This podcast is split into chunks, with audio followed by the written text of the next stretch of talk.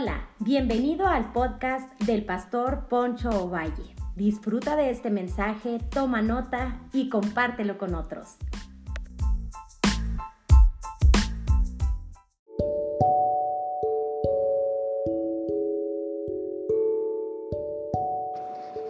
Hola, hola, bienvenidos a un episodio más que yo sé que va a ser de mucha ayuda y de mucha bendición para aquellos que escuchan estos fragmentos en los cuales yo he estado predicando en la iglesia, que yo sé que va a ser de mucha ayuda y que puede traer aliento en medio de nuestras necesidades. Quisiera hablar y le he titulado El otro gigante a vencer, ya que quisiera enfocarme en la vida de David. David enfrentó un gigante que venció con la ayuda de Dios. Todos conocemos a Goliat, a Goliat aquel hombre en el valle de Ela, donde estuvo 40 días y 40 noches amedrentando al pueblo de Israel y haciéndolo sentir miserable. Lo intimidó con palabrerías, haciéndoles pensar que era invencible ese gigante. Todos conocemos la historia del capítulo de la primer, eh, del primer libro de Samuel, capítulo 17, cuando vemos que David enfrenta a Goliat de una manera tan impresionante con la ayuda de Dios. Bueno, más adelante en el segundo libro de Samuel, capítulo 21, versículo 15 al 17, David enfrenta a otro gigante, ya que la familia de los gigantes pues eran numerosa y eran algunos. Y quisiera leer el segundo libro de Samuel capítulo 21, versículo 15 al 17. Dice, una vez más los filisteos estaban en guerra con Israel, y cuando David y sus hombres estaban en lo más reñido de la pelea, a David se le acabaron las fuerzas y quedó exhausto. Isvivenov era un descendiente de los gigantes.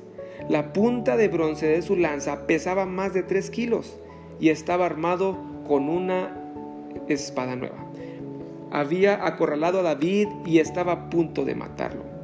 Y luego aparece en escena el versículo 17, pero Abisai, hijo de Sarbia, llegó al rescate de David y mató al filisteo. Entonces los hombres de David declararon, no volverás a salir con nosotros a la batalla. ¿Por qué arriesgarnos a que se apague la luz de Israel? Hablando de David como su rey.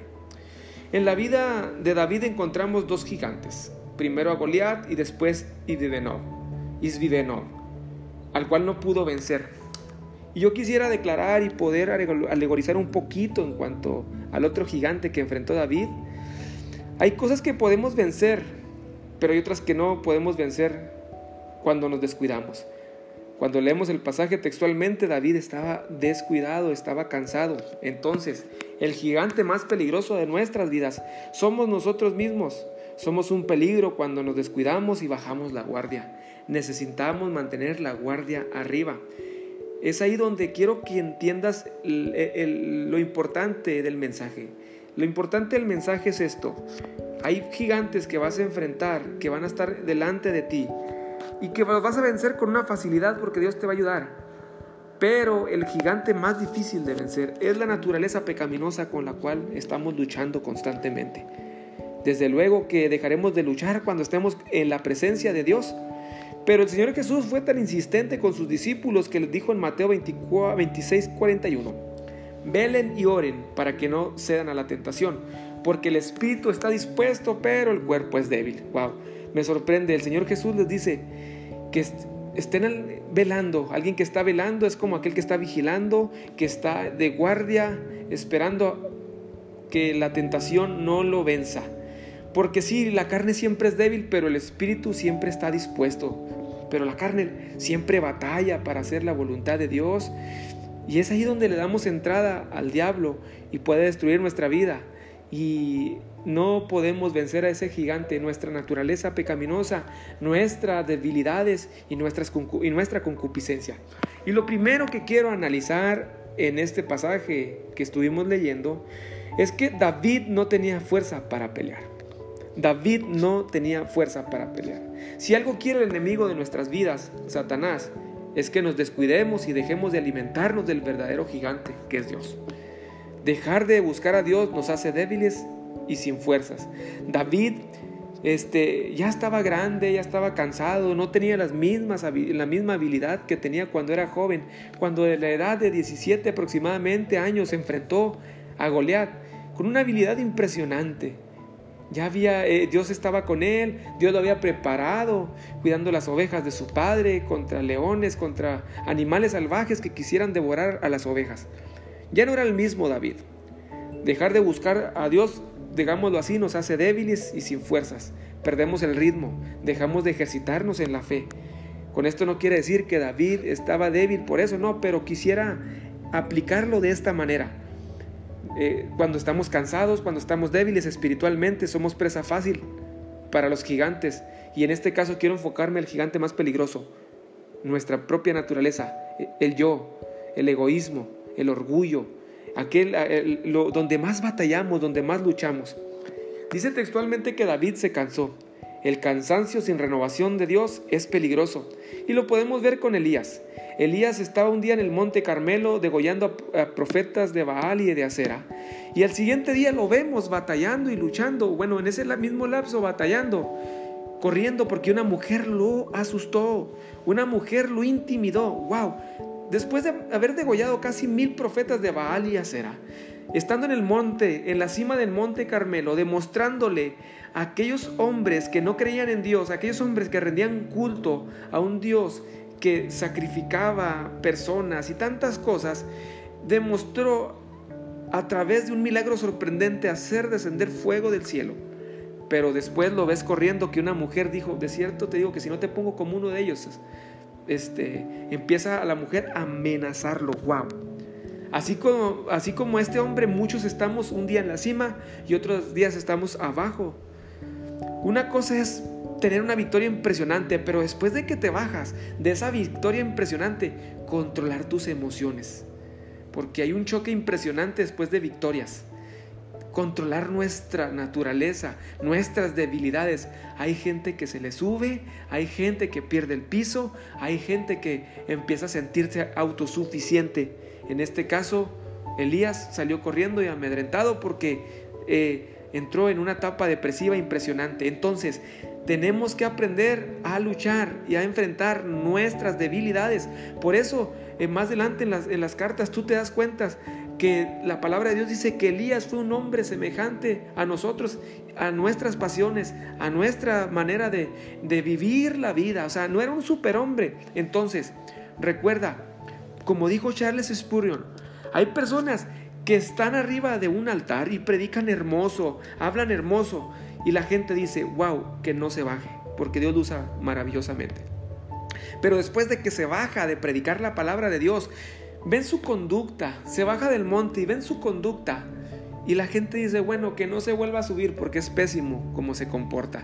Entonces, ¿qué quiero decir yo con esto? Que Dios nos puede dar victorias impresionantes, estar en el Carmelo exhibiendo al, exhibiendo al diablo y humillando al diablo, pero nos bajamos del monte y después de que nos bajamos de ese monte, tenemos que aprender a lidiar con nuestro carácter, con nuestras emociones, con nuestra manera de pensar y de ver las cosas. Entonces volvamos a David. Así como David no reconoce su cansancio, también en ocasiones nosotros no reconocemos nuestro cansancio.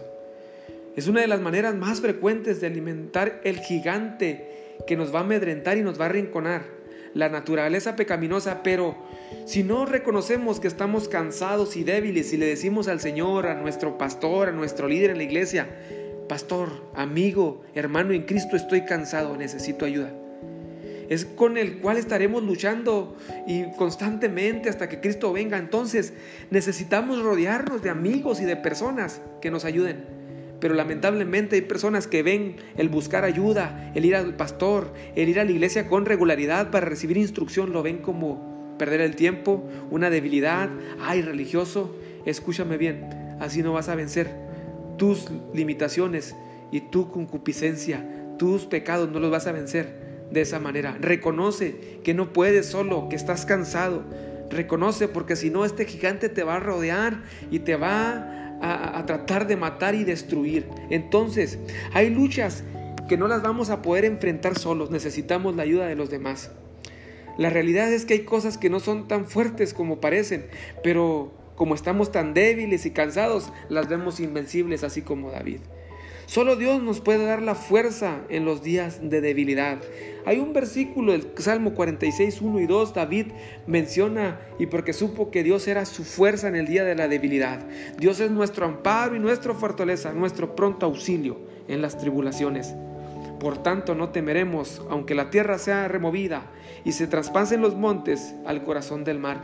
¡Wow! No vamos a dejar de confiar en nuestro Dios. Aunque estemos débiles, Él nos va a hacer fuertes. ¿Por qué? Porque le entregamos a Dios nuestras debilidades. Recuerda que en Dios no es como se manifiestan el orgullo en el mundo, como se manifiestan las emociones en el mundo, las esconden, las retraen y dicen, no, soy muy fuerte, soy muy débil.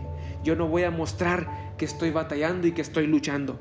Wow, pero me sorprende que en Cristo es diferente. La Biblia dice, diga al débil, fuerte soy. Muchas son las aflicciones del justo, pero todas ellas les librará Jehová. En los que esperan en Jehová serán como el monte de Sión, que no se mueven, sino que permanecen para siempre. Eso es lo hermoso de confiar en nuestro Dios, que nos hacemos fuertes, fuertes en nuestra debilidad. Pero reconoce tu cansancio y tu debilidad. Segundo aspecto que veo en David, que se olvidó cómo se vence un gigante. La experiencia que tuvo con Goliat se le había olvidado. En lugar de confiar en Dios como antes, confió en sí mismo. Veamos cómo fue la confianza que contra el gigante aquel, contra el gigante eh, Goliat. Dice en primer libro de Samuel capítulo 17 versículo 45 al 46 dice, David respondió al filisteo. Tú vienes contra mí con espada, lanza y jabalina, pero yo vengo contra ti en el nombre del Señor de los ejércitos celestiales, el Dios de los ejércitos de Israel, a quien tú has desafiado. Me sorprende mucho, ve la actitud, cómo enfrenta David al gigante Goliat, no como lo está enfrentando en el segundo libro de Samuel, capítulo 21.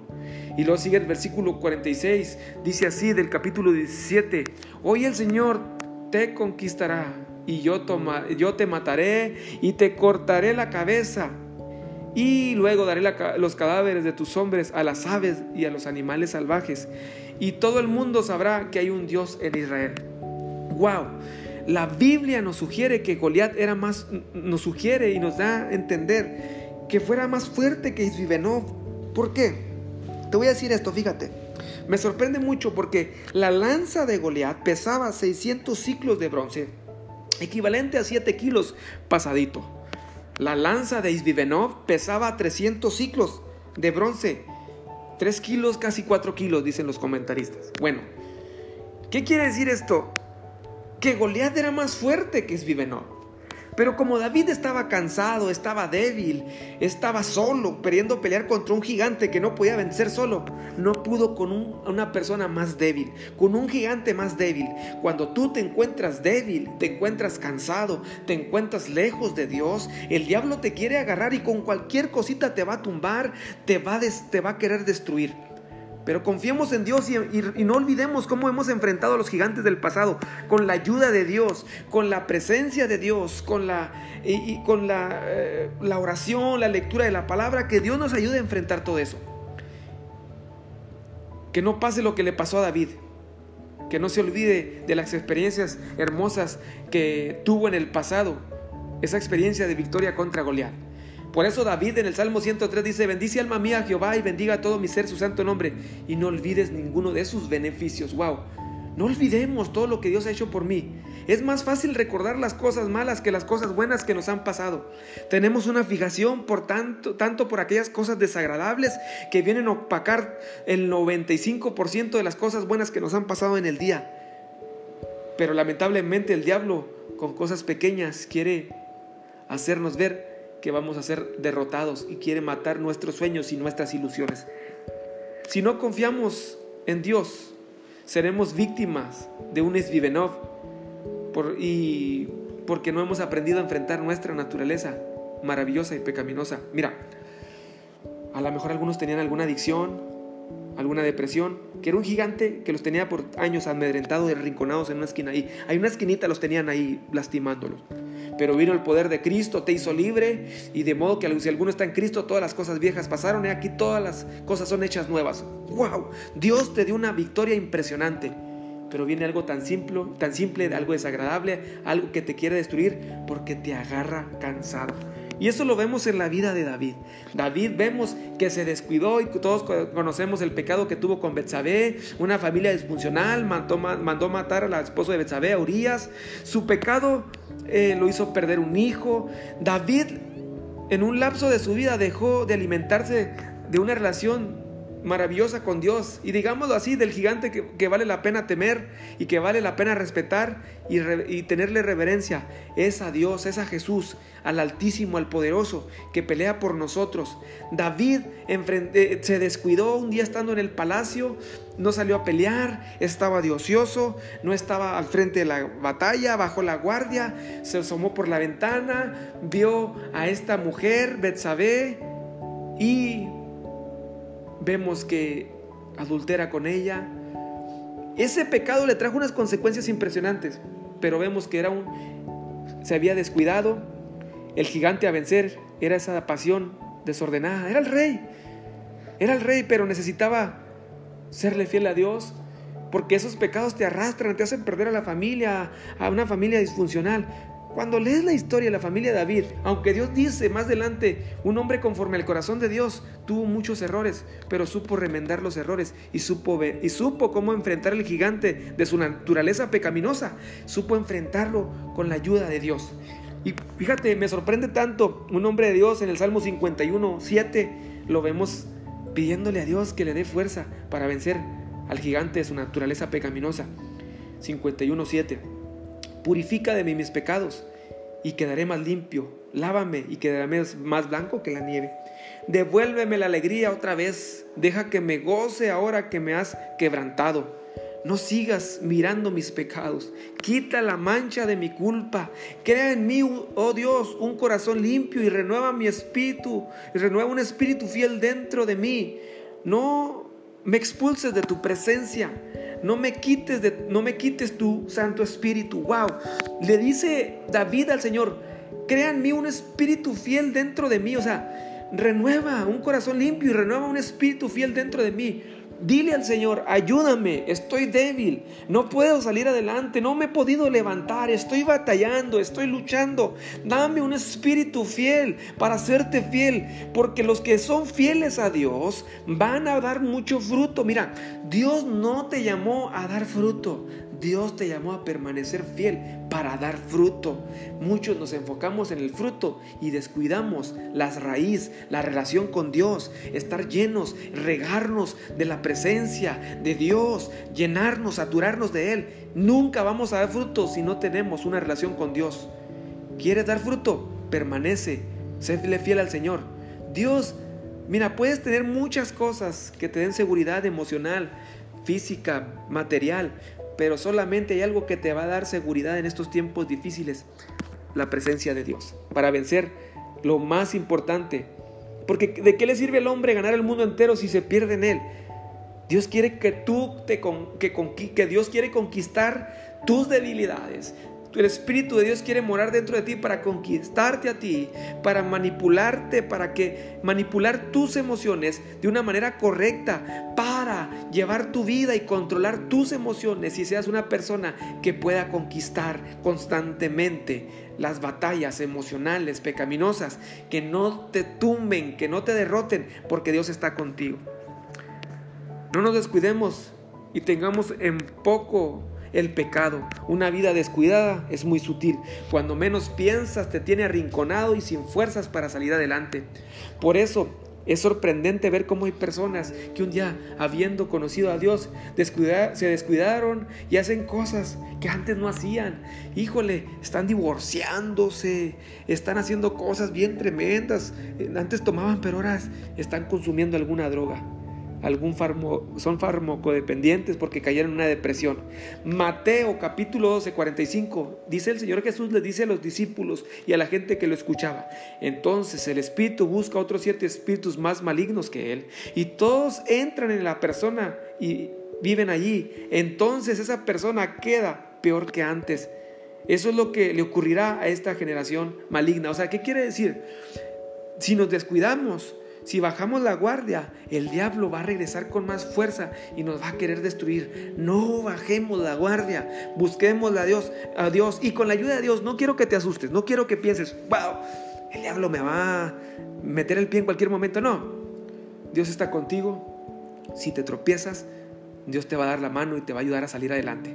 Porque tenemos un Dios de gracia que nos ama con amor eterno. No te preocupes, pero no bajes la guardia. Sigue buscando a Dios aún en medio de tus debilidades. Tercer aspecto para terminar. No somos llaneros solitarios. David estaba acostumbrado a que era autosuficiente, pero llega el momento que tenía que depender de los hijos de Sarbia y los valientes de David. Dice la Biblia en Eclesiastés 4:9, es mejor ser dos que uno porque ambos pueden ayudarse mutuamente a lograr, a lograr el éxito. Gálatas 6:2, ayúdense unos a otros a llevar sus cargas, así cumplirán la ley de Cristo. ¡Wow! Ayudémonos unos a otros. Pablo está usando aquí la figura de un barco que está hundiéndose porque lleva un excedente de peso y tiene que llegar otro barco a la, a la par y ayudarle con ese excedente de carga. Entonces, ¿qué quiero decirte con esto?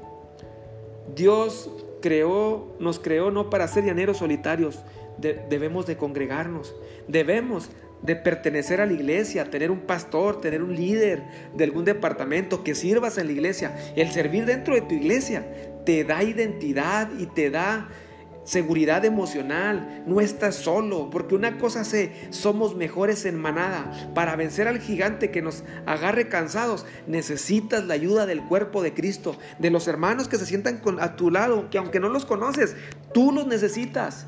Aún a los que te caen mal, que te, eh, eh, hacen que te esté bien el azúcar, que te hacen hacer esos bilis impresionantes, los necesitas. Somos mejores en manada. Pablo usa esa figura y dice, Ayúdense unos a otros a llevar sus cargas. Así cumplirán, cumplirán la ley de Cristo. ¿Cuál es la ley de Cristo? Amarás al Señor tu Dios con todas tus fuerzas, con toda tu mente, con todo tu corazón y a tu prójimo como a ti mismo. Aún a tus enemigos, Dios te pide que los ames. Somos mejores en manada para, para, no ser vencidos, hermanos. Necesitamos una Abisaí para enfrentar el gigante que nos agarra cansado. David ya no era el mismo precavido que antes. Así hay muchos hoy en día. Han bajado la guardia, han, caído en una montomía, en reunirse en la iglesia. Van ahí, están enajenados, no escuchan la palabra de Dios. Están con la guardia baja. Son presa fácil para el gigante. De repente empiezan a querer hacer cosas que a Dios no le agradan. ¿Por qué? Porque no están bien espiritualmente, están débiles espiritualmente. Lo interesante es que David, cuando enfrenta a Goliat, esta fue su actitud y con esto termino. Primer libro de Samuel capítulo 17, versículo 40. Tomó cinco piedras lisas de un arroyo y las metió en su bolsa de pastor. ¿Sabes por qué agarró cinco piedras? No porque no tuviera fe en Dios. Agarró cinco piedras porque quizá él sabía que estaban los otros cuatro gigantes que vemos en el segundo libro de Samuel capítulo 21 que estuvimos leyendo ahorita del 15 en adelante. Isvivenov era el segundo, pero había otros tres ahí. David, tengo la impresión que dijo, lo voy a tumbar a la primera, lo voy a matar a la primera y le voy a cortar la cabeza. Pero si llegan, si se quieren levantar sus hermanos, su familia, a querer pelear, también los voy a sentar. Era un muchacho precavido, también los voy a matar voy a destruir a esos gigantes. No voy por uno, voy por todos. El que se levante lo voy a tumbar. Esa es la actitud que debemos de tener. No se nos olvide que esa es la actitud. Que digamos como dijo David, que digamos como dijo cuando enfrentó a Goliat. Dijo David, tú vienes contra mí con espada, lanza y jabalina, pero yo vengo contra ti en el nombre del Señor de los ejércitos celestiales, el Dios de los ejércitos de Israel, a quien tú has desafiado. Cuando el diablo te quiere destruir a ti, te desafía a ti, no te está desafiando a ti, está desafiando a Dios, porque nunca duerme el que guarda nuestras almas, el que habita el abrigo del Altísimo, morará bajo la sombra del Omnipotente. Ah, pero hay, una, hay, un, hay un imperativo activo aquí siempre, o sea, una orden activa que siempre está ahí, el que habita, no el que va de vez en cuando, no el que de vez en cuando busca a Dios, no, el que constantemente está en la presencia de Dios. No podrá hacerle daño nada. El diablo no podrá destruir, no podrá tocar su casa, su familia, sus hijos, su trabajo, porque Dios está con él. Tengamos la misma actitud que tuvo David. Recuerden, seamos precavidos. Y por último, somos mejor en manada somos mejor en el cuerpo de Cristo. Un miembro no sobrevive solo. Después el diablo lo va arrastrando y lo va destruyendo. Recuerda, el otro gigante a vencer es tu naturaleza pecaminosa. Son tu concupiscencia, los malos deseos. Quítese de entre vosotros, dijo el apóstol. Tú tienes que tener la actitud de ir a la presencia de Dios y decir, quítame Señor todo aquello que yo no puedo vencer, pero si tú lo puedes vencer. Alimenta al verdadero gigante que vale la pena alimentar, a Jesús, al Hijo de Dios, en tu corazón, para que seas invencible. Un fuerte abrazo y quisiera hacer una oración por aquellos que están batallando, están luchando y están atrapados en una actitud pecaminosa, en un hábito pecaminoso. Y siempre los agarra cansados y los quiere destruir. Te voy a decir algo, busca ayuda en tu iglesia, busca ayuda con tu pastor, con tu líder, con personas espirituales y maduros para que te ayuden a vencer a Esvivenov, que llegue un ahí que te saque adelante. Padre, en el nombre de Jesús, yo sé que este mensaje lo escuchan personas que están batallando y están luchando. Yo te pido en esta hora que tú les des de tu gracia y de tu poder y que los ayudes a vencer a ese gigante que los está amedrentando. Pido que venga tu espíritu y que puedan hacer esta oración como le hizo David. No te apartes de mí, Señor, y no quites de mí tu Santo Espíritu. No quites de mí tu Santo Espíritu y crea mí un espíritu fiel. O sea, ayúdanos a permanecer fieles. Ven Espíritu de Dios por en aquellos que han caído en un valle, que el diablo los tiene arrinconados y quiere matarlos. Rodéalos de Abisaí para que puedan enfrentar a ese gigante. Esta vez la victoria no va a ser tuya, va a ser de tu hermano que está a tu lado, de tu pastor, de tu líder. Porque así actúa Dios. No somos llaneros solitarios. Y el otro gigante a vencer somos nosotros mismos. Amén y amén. Un fuerte abrazo y bendiciones.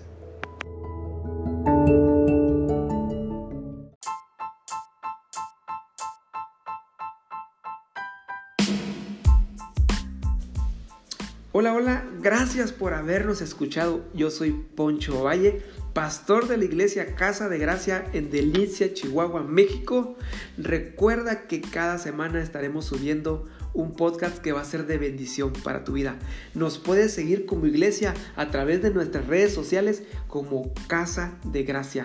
Dale me gusta, síguenos para que estés al pendiente de lo que Dios está haciendo. Nos vemos hasta la próxima.